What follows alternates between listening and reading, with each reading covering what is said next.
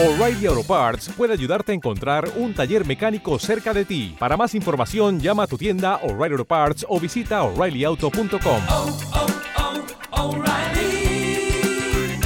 oh, Parts. Paz y bien, en este segundo domingo del tiempo ordinario. Comenzamos el tiempo ordinario en la iglesia y también se nos recuerda el inicio de nuestra vida como creyentes, de esa llamada que Jesús nos hizo para estar con Él. Acompáñame en este videoblog. ¿Qué tal familia? Espero que te encuentres muy bien. A partir de este domingo estaremos utilizando el color verde dentro de la iglesia. Estamos ya en el tiempo ordinario. Y este color verde significa la esperanza la esperanza de encontrarnos con Cristo en su palabra y en sus sacramentos y que este encuentro vaya renovando nuestra vida a lo largo de este año. ¿Y cómo inicia la vida espiritual de un creyente? Es decir, ¿cómo comenzamos tú y yo a buscar seguir los pasos de Jesús? Sí, así como lo estás pensando. Es a través de la vocación, es decir, la llamada que Jesús nos hizo para estar con Él. Y estamos en el ciclo B, en este año nuevo litúrgico, el Evangelio de Marcos pone el acento en diferentes aspectos de la vocación o de la llamada. Pero antes de continuar, muchas veces en la iglesia, cuando escuchamos, cuando escuchas la palabra vocación, inmediatamente pensamos en aquellos que van a ser sacerdotes o que quieren ser religiosas, consagradas o monjitas. Y no es así. Todos tenemos una vocación específica tenemos un llamado para estar con Jesús independientemente del estado de vida que hayamos elegido, ya sea matrimonial, ya sea en vida de soltería, a través de la vida consagrada o la vida sacerdotal. Tenemos una vocación común, estar llamados a estar con Jesús. Y las lecturas para este domingo resaltan desde el momento de la llamada hasta la capacidad para escuchar esta llamada y el liderazgo que Juan el Bautista ejerce sobre sus discípulos. Pero bueno, vámonos por partes. La primera lectura nos presenta la vocación del joven Samuel y dice por ahí un refrán que recordar es volver a vivir.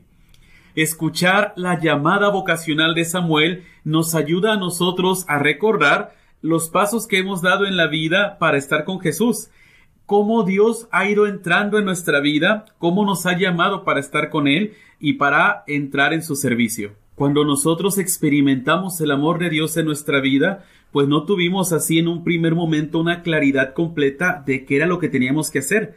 Poco a poco fuimos adentrándonos en la vida de Dios y varias veces tuvimos que preguntarle qué hacer. Y lo mismo Samuel. La lectura nos dice que este joven tiene que estar preguntando constantemente qué es lo que significa el llamado de Dios en su vida.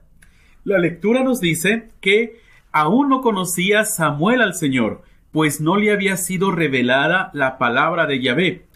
Y así como Samuel tiene que ir purificando su idea de Dios, así también nosotros tuvimos que ir madurando y tenemos que seguir madurando en nuestra llamada de Dios para lograr una actitud como la de Samuel y decir, Habla Señor, que tu siervo te escucha. Pero después del descubrimiento de la llamada de Dios, se tiene que profundizar en esta relación. En el caso de Samuel, él fue perseverando siguiendo la escuela del templo. Al final la lectura nos dice que Samuel creció y el Señor estaba con él. Pero donde mejor se ve este proceso es en la narración del Evangelio, donde los dos primeros discípulos se encuentran con Jesús gracias a San Juan Bautista que se los presenta diciéndoles, Este es el Cordero de Dios y se dirigen a Jesús reconociéndolo como maestro, pues en su pregunta ¿Dónde vives, rabí? se manifiesta su interés por conocerlo, y a la respuesta de Jesús vengan a ver, hace que su encuentro sea con mayor profundidad y entran en una relación personal con él. Si tú en tu encuentro con Jesús te das cuenta y te sientes amado, amada por él, vas a entrar en una relación sincera y honesta es el resultado de que Jesús nos dice, vengan y lo verán. Y por eso se quedaron con él. Pero ojo aquí, ni Samuel ni los discípulos llegaron a este encuentro solos por sí mismos. A Samuel lo ayudó Elí, a los discípulos San Juan Bautista, Y todavía el Evangelio nos dice que Andrés, el hermano de Simón Pedro, es el que le transmite su experiencia para conducirlo a Jesús. Así también nosotros fuimos conducidos por alguien más a nuestro encuentro con Jesús. Y de esta manera entendemos de una manera completa el sentido de la llamada, pues siempre Dios nos invita para estar con Él a través de la comunidad, es decir, a través de la iglesia. Y entonces necesitamos mirar a la experiencia de estos primeros discípulos para poder dar una respuesta a una necesidad que no ha desaparecido. Urge, es más, ahora el poder conducir a hombres y mujeres a esta humanidad herida y necesitada de Dios, conducirla hacia Jesús.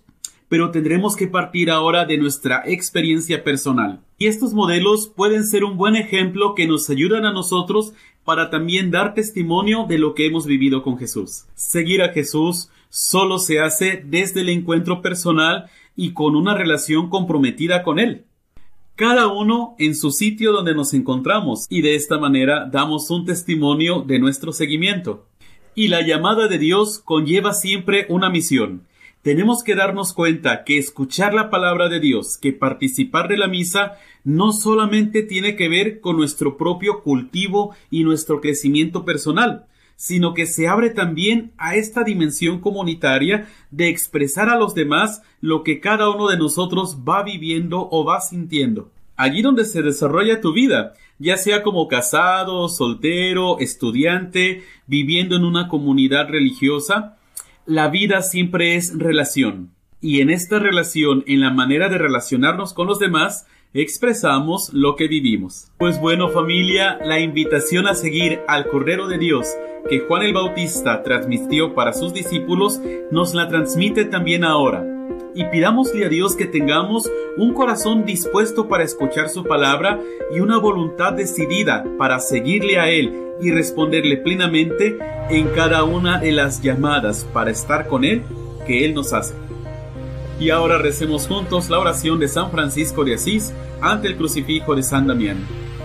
Oh alto y glorioso Dios, ilumina las tinieblas de mi corazón y dame fe recta, esperanza cierta, caridad perfecta, sentido y conocimiento, oh Señor, para que cumpla tu santo y veraz mandamiento. Amén.